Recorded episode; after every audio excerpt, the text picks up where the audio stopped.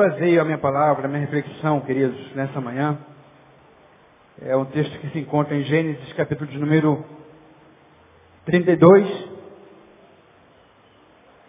Um texto muito conhecido, que é o momento onde Jacó luta com Deus.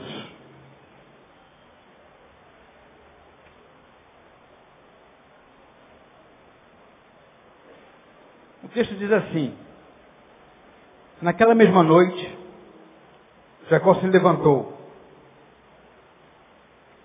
tomou suas duas mulheres, suas duas servas, seus onze filhos e passou o val de Jaboque. E passou o val de Jaboque. E passou o val de Jaboque. Naquela mesma noite, Jacó passou o val de Jaboque. Tomou-os e fê-los passar o ribeiro e fez passar tudo que tinha. Jacó, porém, ficou só. Lutou com ele um homem até o romper do dia. Quando o homem viu que não prevalecia contra ele, quando o homem viu que não prevalecia contra ele, tocou-lhe a juntura da coxa se deslocou a juntura da coxa de Jacó, enquanto lutava com ele. Então o homem disse, deixa-me ir, pois já rompeu o dia. Porém Jacó respondeu, não te deixarei ir, se não me abençoares. Perguntou-lhe o homem, qual é o teu nome? E Jacó respondeu, Jacó. Então o homem disse, não te chamarás mais Jacó, mas Israel, porque lutaste com Deus e com os homens e prevaleceste.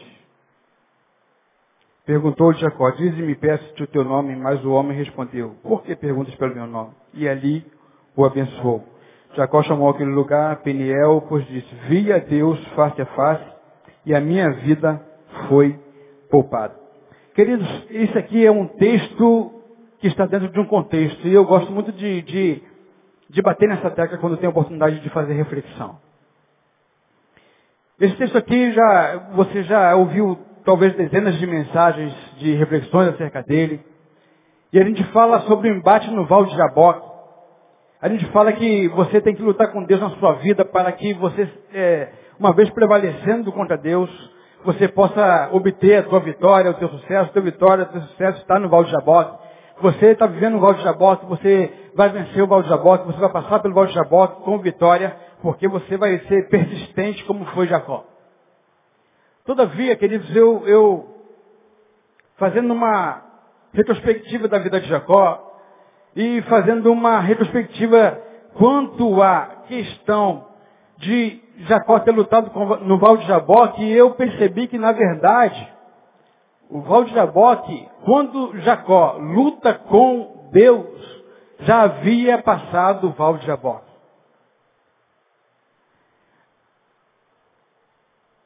É o que eu vejo aqui. Passou o Val de Jaboque. Já pararam para pensar nisso? Já tinham visto isso aí? Que a luta de Jacó com Deus não foi no Val de Jaboque, mas ele havia passado o Val de Jaboque.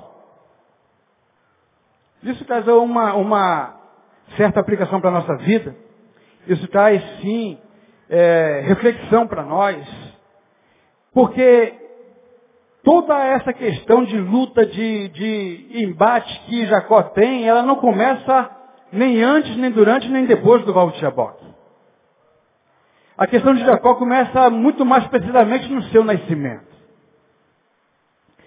Jacó, para aqueles que não conhecem a história, e o nascimento ele é narrado ali é, um pouquinho mais para trás na sua Bíblia, aí você vai perceber isso em Gênesis 25, né, a partir do verso de número 19, 25, 19, você vai perceber que Jacó é, gerado, obviamente, por Isaac, por Rebeca, é aquele que, uma vez sendo irmão gêmeos, nasce com seu irmão e ele era o segundo filho dos gêmeos.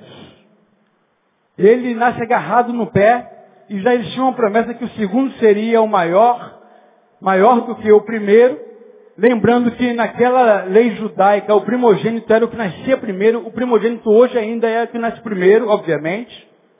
De modo que já existia uma promessa que seria o contrário ali, aconteceria o contrário.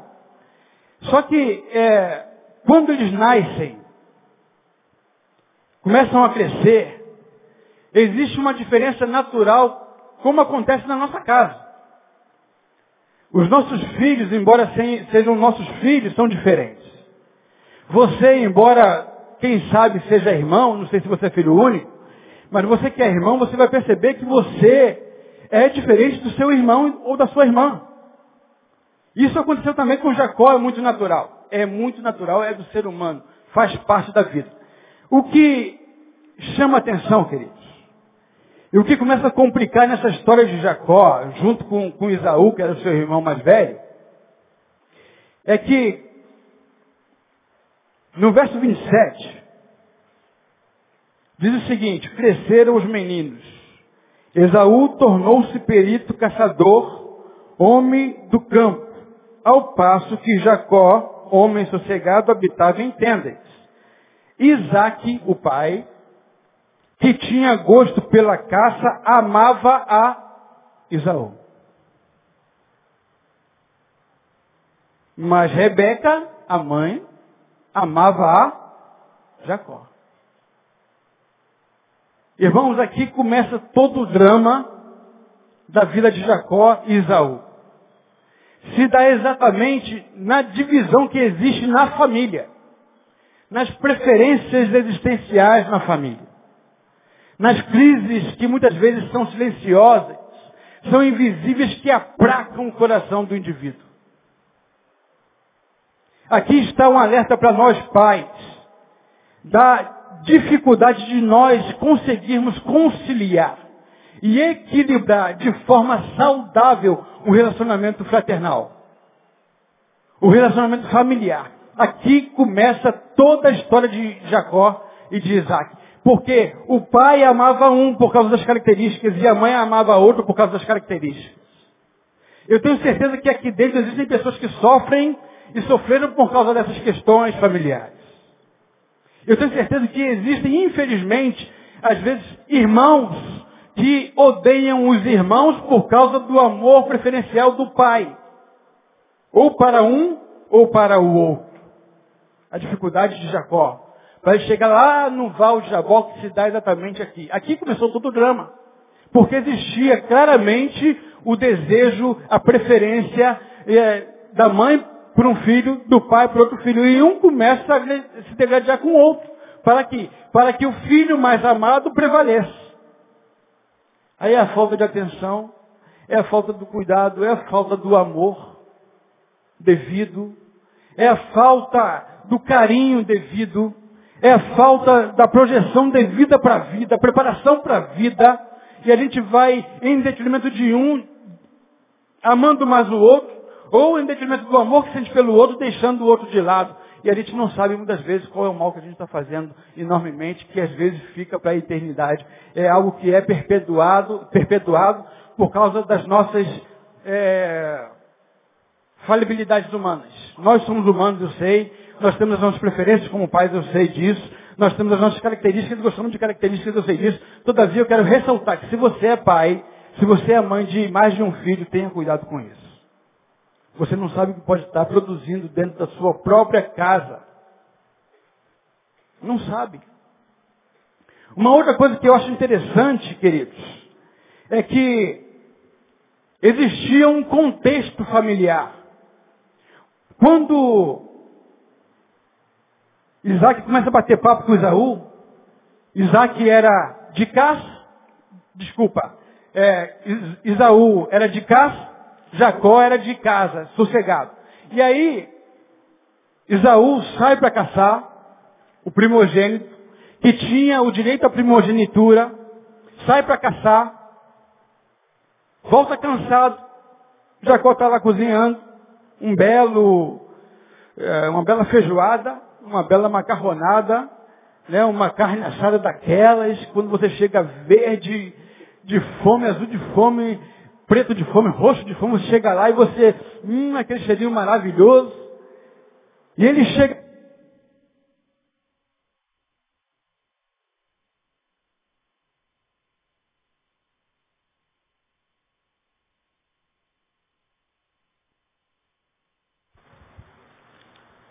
Isaú chega desejoso de comer, cansado da, da, dos seus afazeres, da sua casa, E ele então propõe, ô Jacó, deixa eu ver um pouquinho aí da, da, da, da sua feijoada, da sua macarronada, desse churrasco gostoso que está saindo aí. Aí falou, deixa, meu homem. Vamos fazer o seguinte então, mano. Você me dá a sua primogenitura, você me dá o seu direito de primogenitura, e eu te dou um pouquinho desse, dessa comida gostosa que eu estou fazendo aqui. Beleza, está feito, eu estou com fome, de que vale a primogenitura? Aí vale um parênteses aqui, queridos, que a primogenitura é diferente da bênção patriarcal. A primogenitura é o direito legal que o indivíduo tem, que é dado ao indivíduo primogênito de herdar de forma dobrada os bens herdados. De modo que, com a ânsia de saciar sua fome, Isaú libera sua primogenitura, dá a Jacó o direito de ele herdar a primogenitura. Beleza.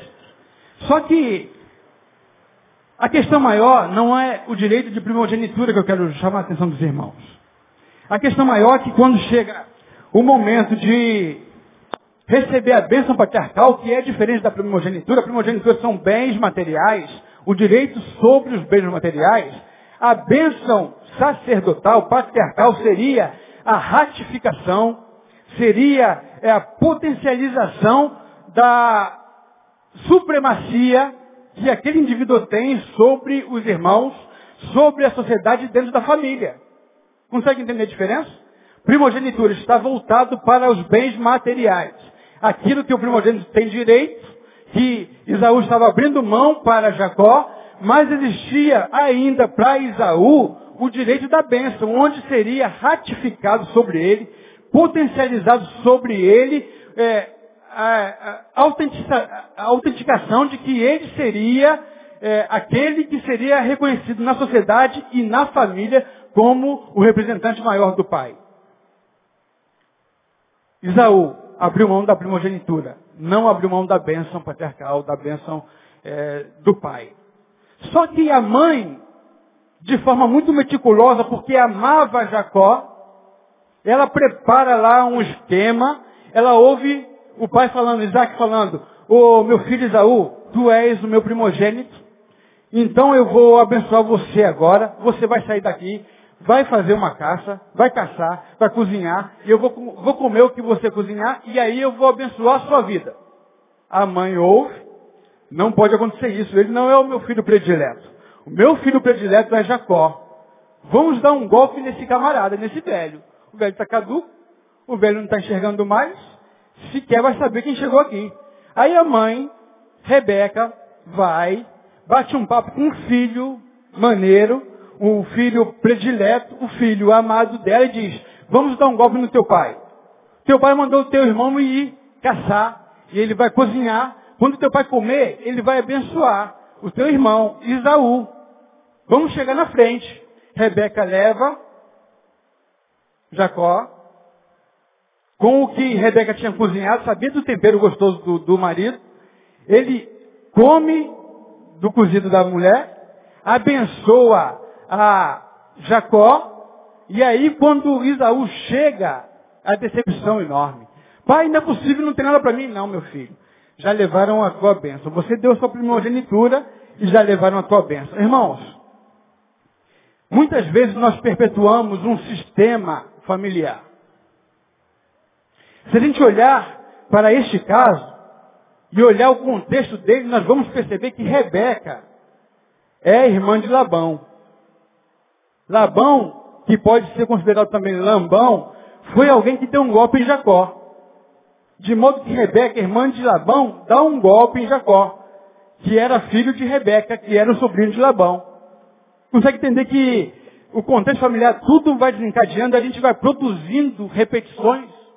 A gente muitas vezes, sem perceber, vai produzindo repetições que são maléficas para a vida da família, para o contexto familiar de uma forma geral.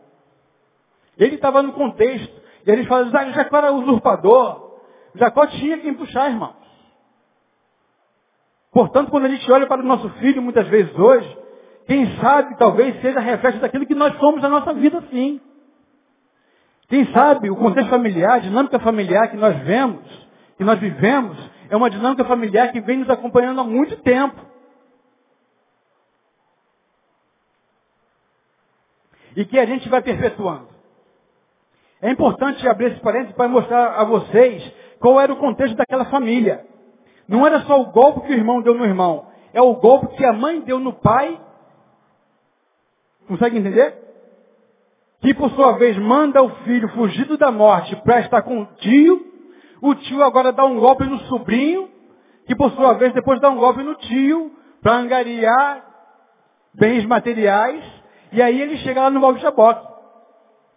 O Val Jaboque não está isolado nesse contexto. O Val Jaboque é um reflexo, é uma continuidade daquilo que está acontecendo anteriormente. Era uma família extremamente desestruturada. Um querendo prevalecer sobre o outro. Um querendo dar o golpe no outro. Um querendo as coisas do outro. Um querendo os bens do outro. Um querendo a bênção do outro. Quero dizer para você, em nome de Jesus aqui, você é único na vida. Você é único na família. Embora esteja dentro da família, Deus tem uma bênção específica para cada um. Nós não precisamos roubar a bênção do outro. Nós não precisamos pisar no outro para quem sabe ele não prevaleça sobre nós. Nós não precisamos fazer isso, queridos. Não precisamos nos degradear dentro da família para que a gente tenha alguma coisa. Não precisamos fazer isso. Foi isso que aconteceu naquela família. Naquela família que só Jesus na causa. E aí, Jacó ganhou a primogenitura do irmão, recebe a bênção do pai e a mãe. Filho, o teu irmão vai te matar. Ele te procura para matar. Ele vai se consolar matando você. Foge para o teu tio. Aí ele vai para lá. Foge para o tio, chega lá no Labão, na desculpa de que ia procurar uma mulher que fosse da mesma tribo. Chega lá, ele se identifica, conhece Raquel, a mulher, é levado para casa do pai de Raquel, Labão, e eles começam ali, ô tio, o que, que eu posso fazer? Eu não quero comer de graça na, é, nas tuas custas aí, tal, o que, que tu pode me dar? É, o Jacó, o que, que você quer receber? Eu quero a, a sua filha. A minha prima é muito linda. Eu quero a sua filha. Tá, beleza. Então você vai trabalhar sete anos para conquistar a minha filha. Minha filha vai ser sua desde que você cumpra esse tempo trabalhado. Aí ele vai trabalhar sete anos. O que, que acontece? Ele pega a filha, quem sabe rejeitada, que ninguém quer. De repente de defeito, nariz torto, sei, sei lá, né? Como Neil diz, perna cabeluda.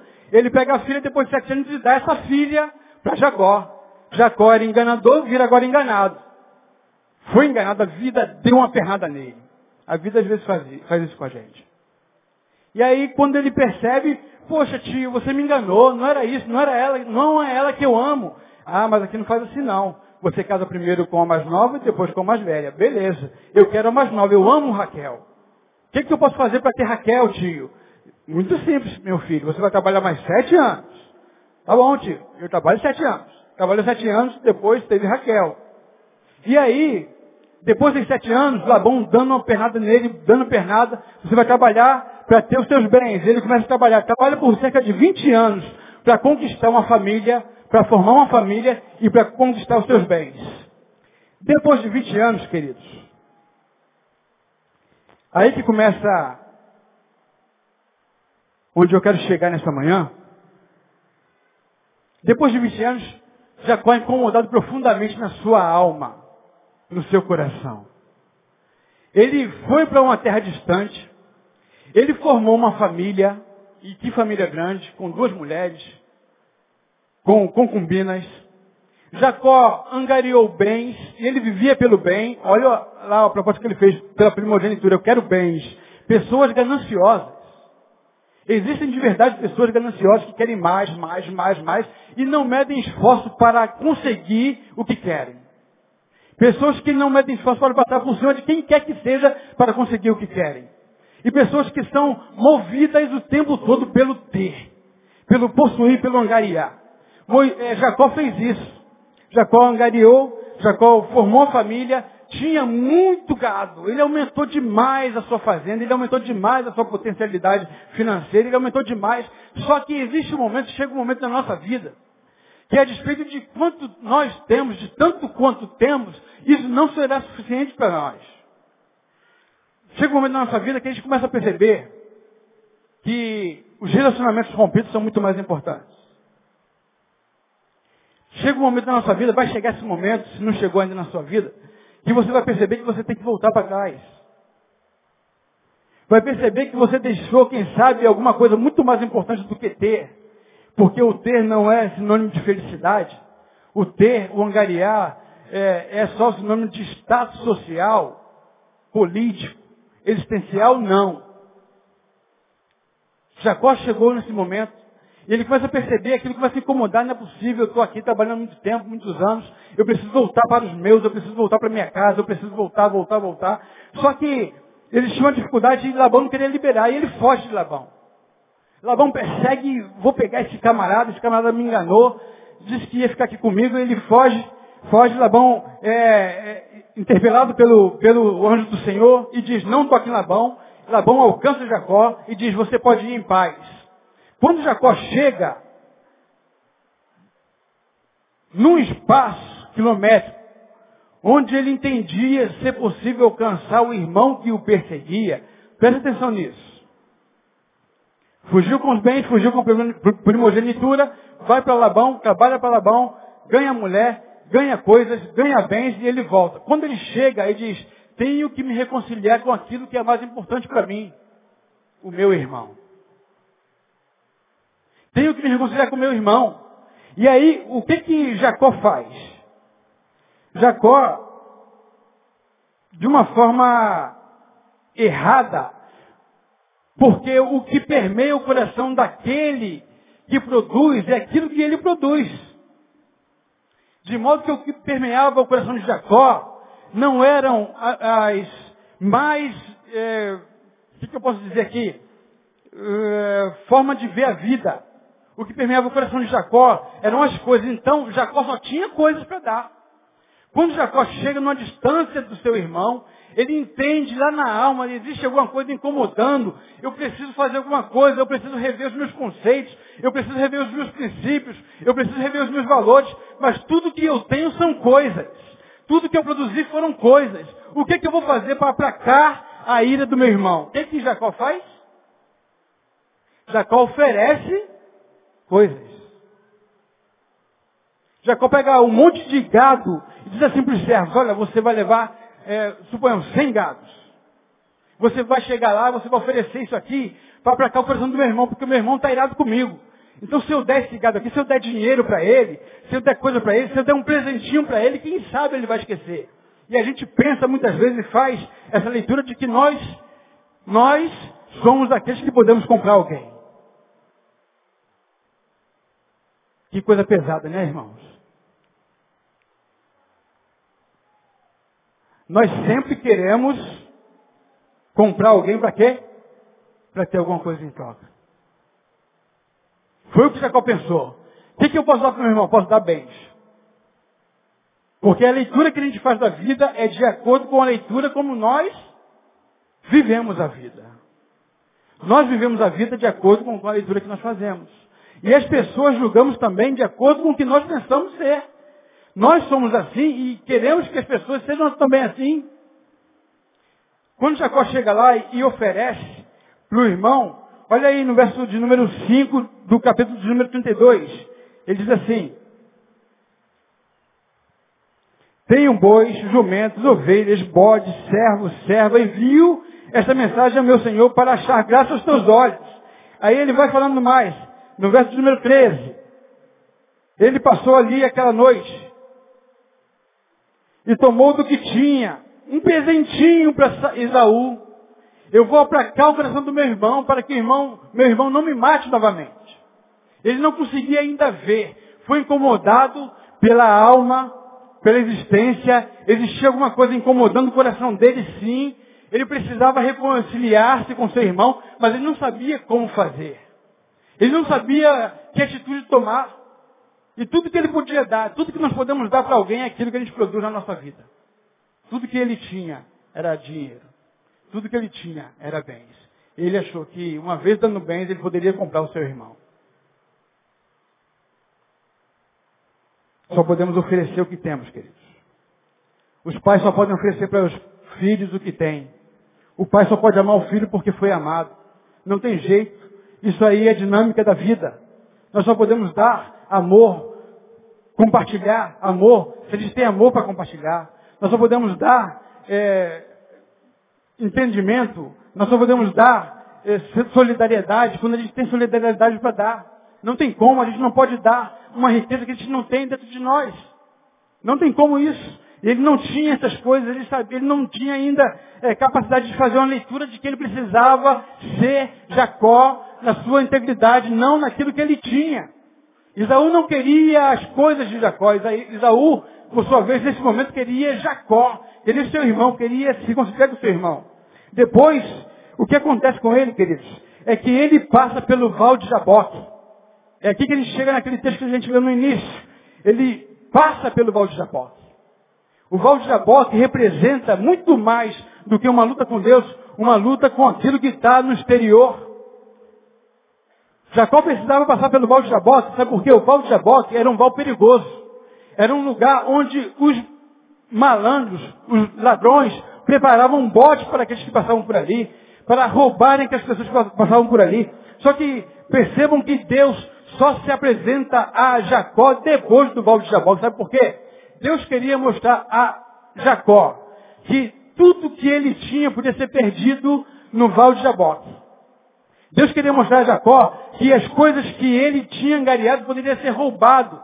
Poderia perder, poderia perecer. Porque as coisas que a gente vai angariando nessa vida, a taça pode corroer, o, o, o, o ferrugem pode consumir, mas aquilo que a gente vai produzindo para a eternidade ninguém pode tirar de nós.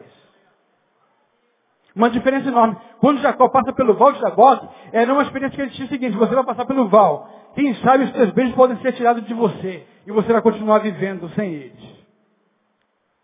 Nós não somos o que temos.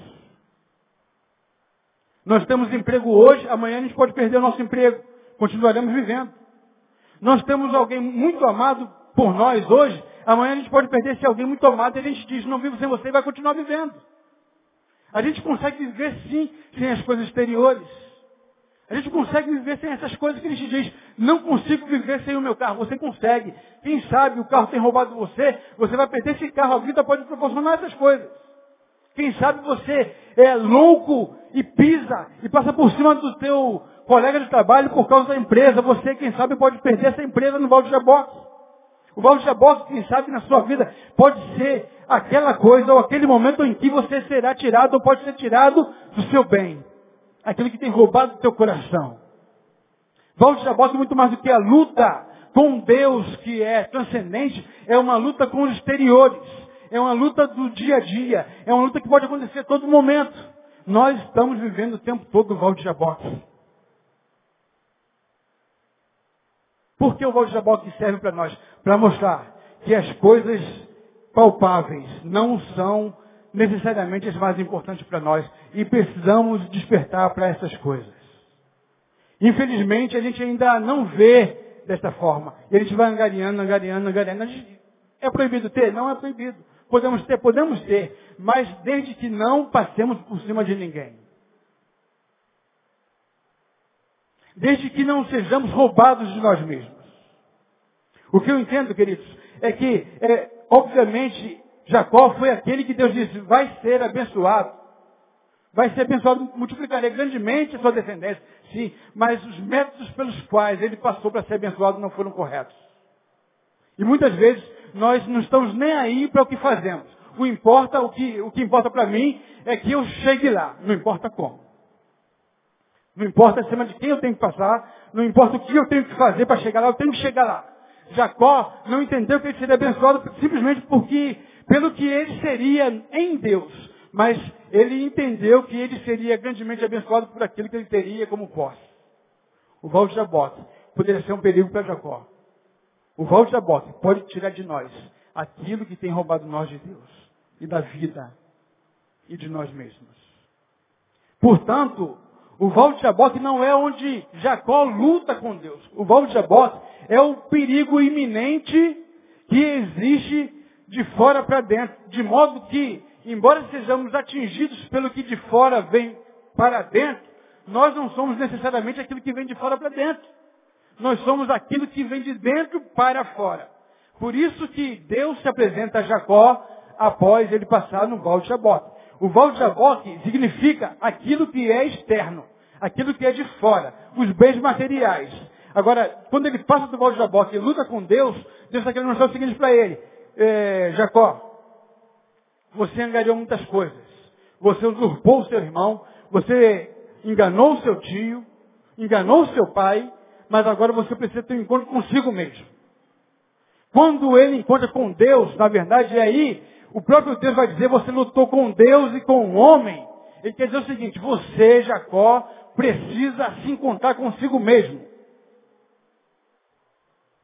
Quando ele chega lá e fala, ai meu Deus do céu, meu irmão sabe que eu estou trazendo um presentinho para ele, ele não quer meu presente, ele vai me matar.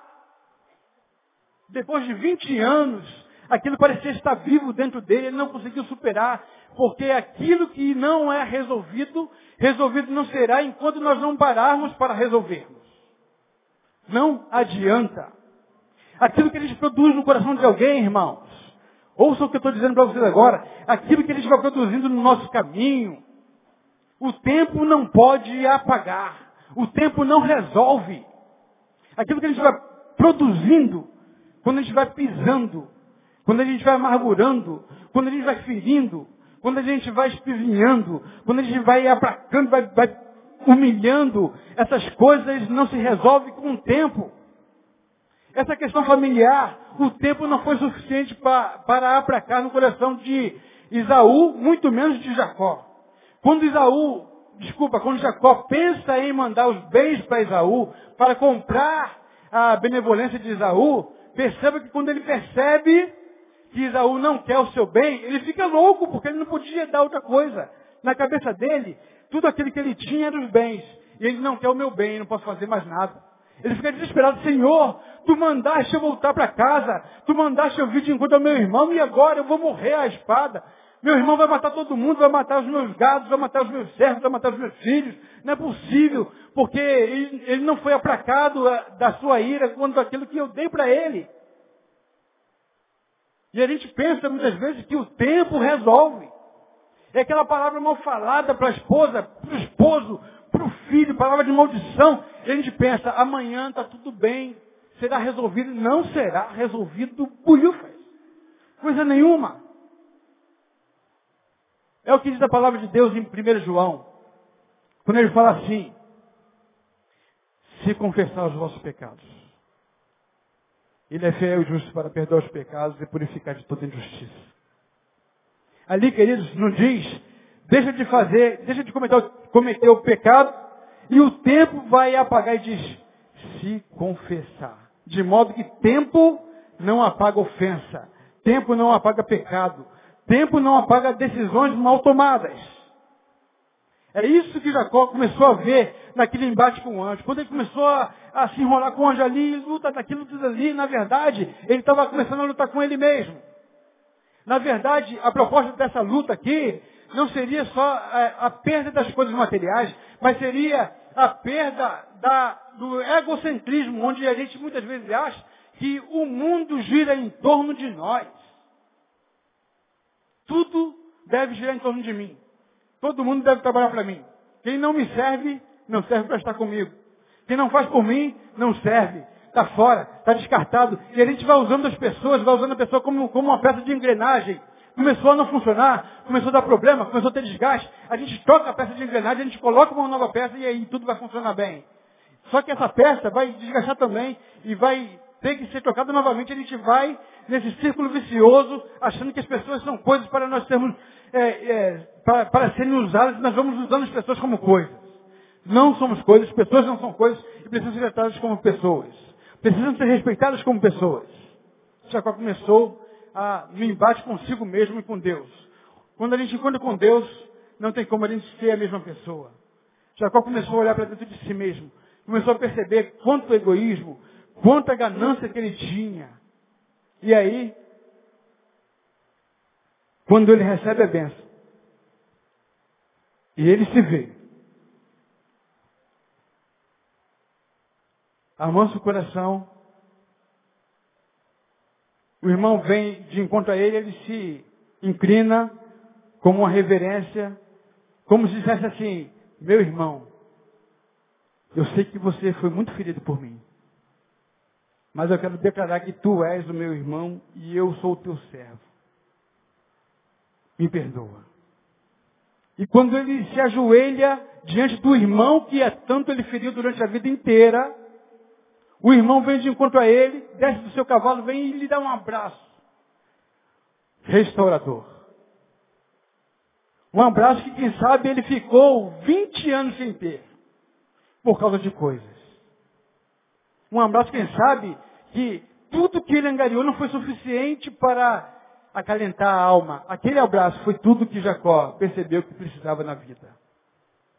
Aquele abraço do irmão foi tudo que Jacó precisava para a vida, queridos.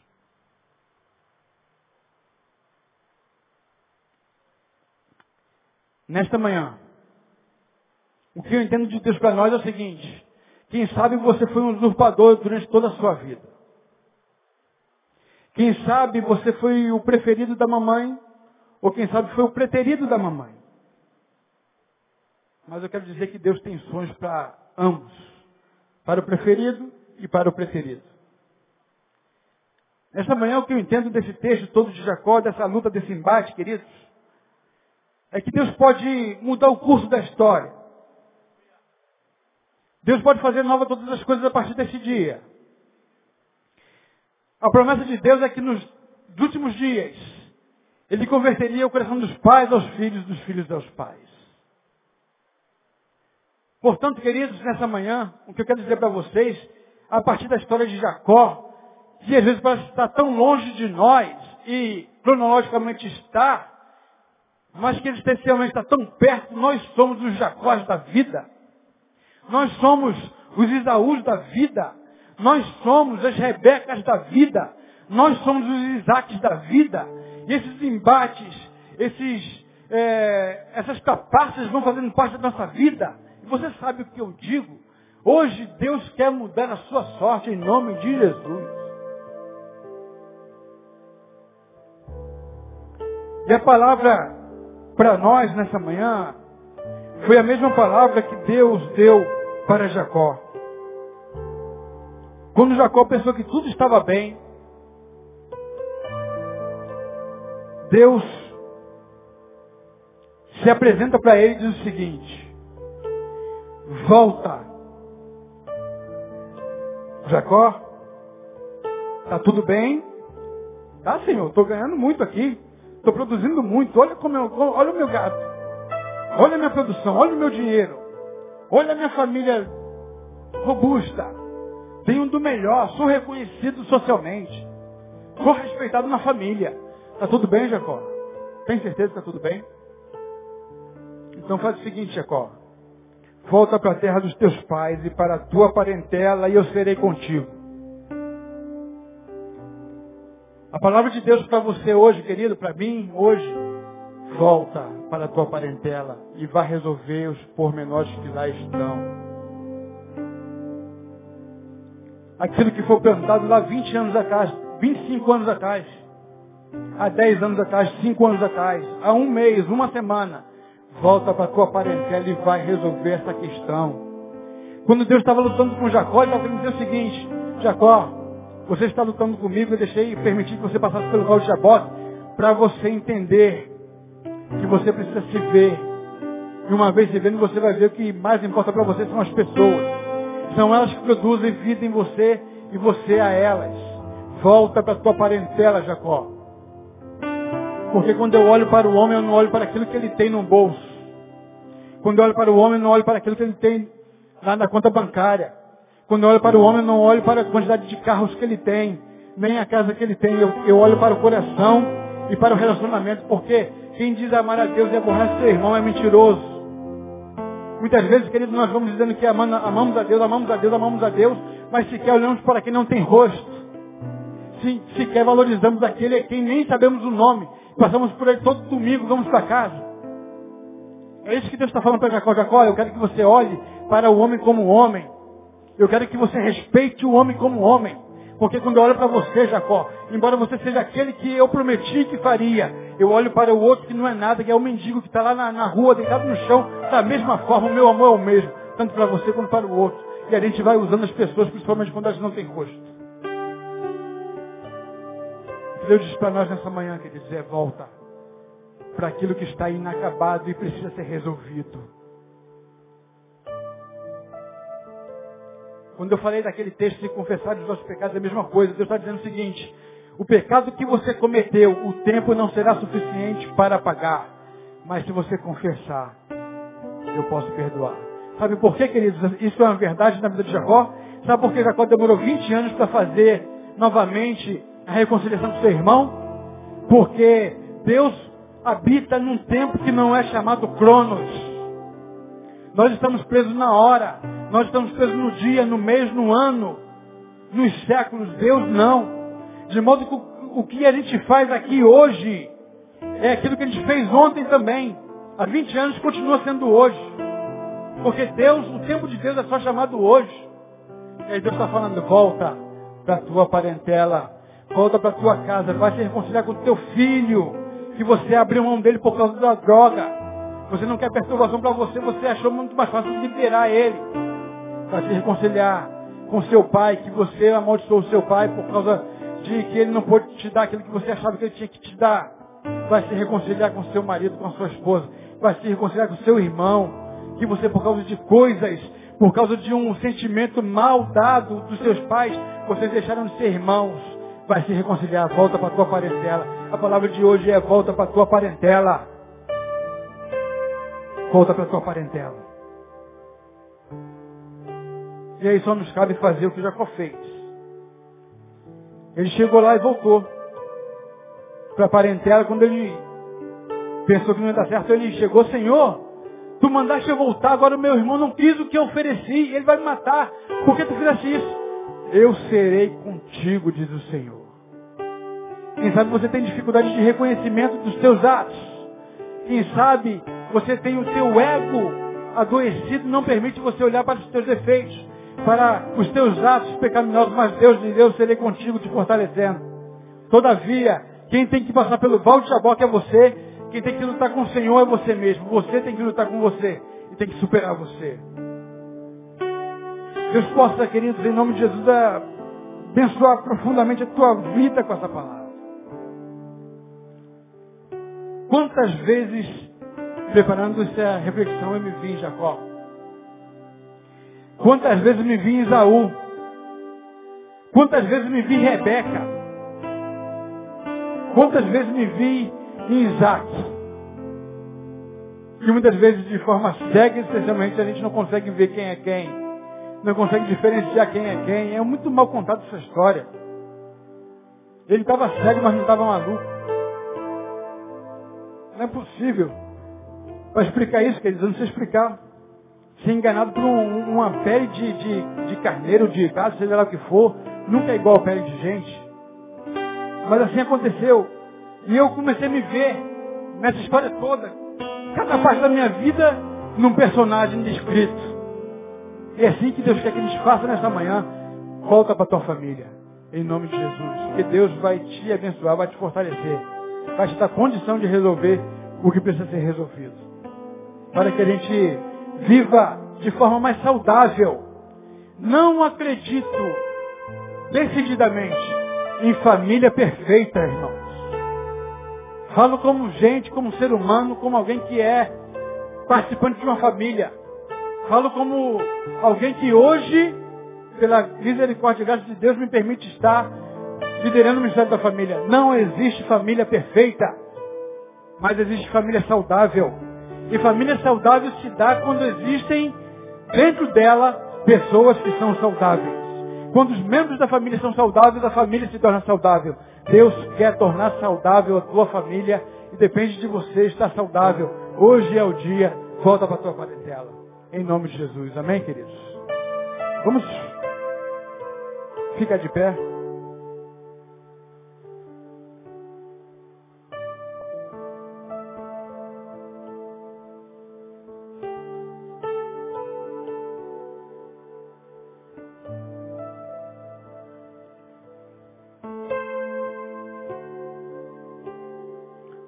Você sabe como está a sua vida. Você sabe quais são as suas prioridades. Você sabe como você lida com a herança que está por vir para você. E às vezes por causa da herança a gente acaba abrindo mão do amor fraterno. Existem irmãos que são irmãos de fé, camaradas, enquanto a herança não deve ser julgada e, e partilhada. Porque quando a herança é partilhada, a briga se desencadeia. Você sabe do que eu digo. Mas eu queria que você, com coragem, olhasse para dentro de si. Lutasse com Deus e consigo mesmo nessa manhã, agora nesse momento. De forma bem corajosa, começasse a pedir a Deus que pudesse transformar a sua vida.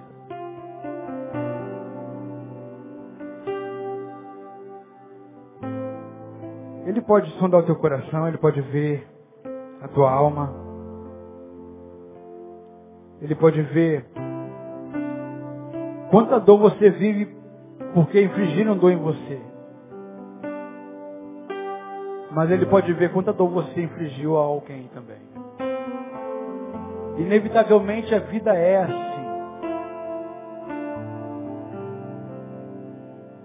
O que não pode faltar na vida é a humildade de reconhecermos muitas vezes os nossos atos tão falhos. Sim, Deus, está aqui a tua igreja. Reconhecendo que muitas vezes nós nos enganamos nas nossas conjecturas da vida uma vez com a conjectura errada, nós vivemos de forma errada porque nossa conjectura é errada. A verdade que existe no nosso coração é uma verdade errada. Mas tem misericórdia de nós, ó Deus, faz-nos ver a tua glória nesta manhã, uma vez te vendo. Faz-nos vermos a nós mesmos, Senhor, entendermos que precisa ser mudado, modificado, transformado pelo teu Espírito nesta manhã. Prepara-nos, ó Deus, neste momento onde sairemos da tua casa para voltarmos para a nossa casa e, uma vez voltando para a nossa parentela, Deus, tem misericórdia de nós e nos dá força para resolvermos as nossas questões familiares. Questões dissolutas que existem na casa do teu filho e da tua filha. Questões difíceis de relacionamento. Pai, ajuda o teu filho a voltar para casa da tua parentela e resolver essas questões que estão pendentes há anos, quem sabe, há meses, quem sabe, há dias, quem sabe, há horas, quem sabe. Pai, dê força aos teus filhos em nome de Jesus.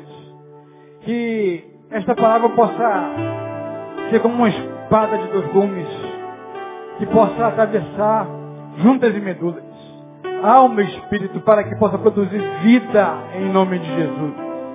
Sim, Pai, nós cremos na Tua palavra. Tudo aquilo que Tu ministraste nessa manhã. Abençoa os Teus filhos. Fortaleça os Teus filhos para que eles, uma vez sendo ministrados pelo Teu Espírito, possam ministrar vida lá fora em nome de Jesus. Nós te agradecemos por mais uma manhã. Tua presença. Fazemos isso e fazemos em nome de Jesus. Amém e amém. Deus abençoe, queridos. Vão em paz. Em nome de Jesus, até a noite, se Ele nos permitir.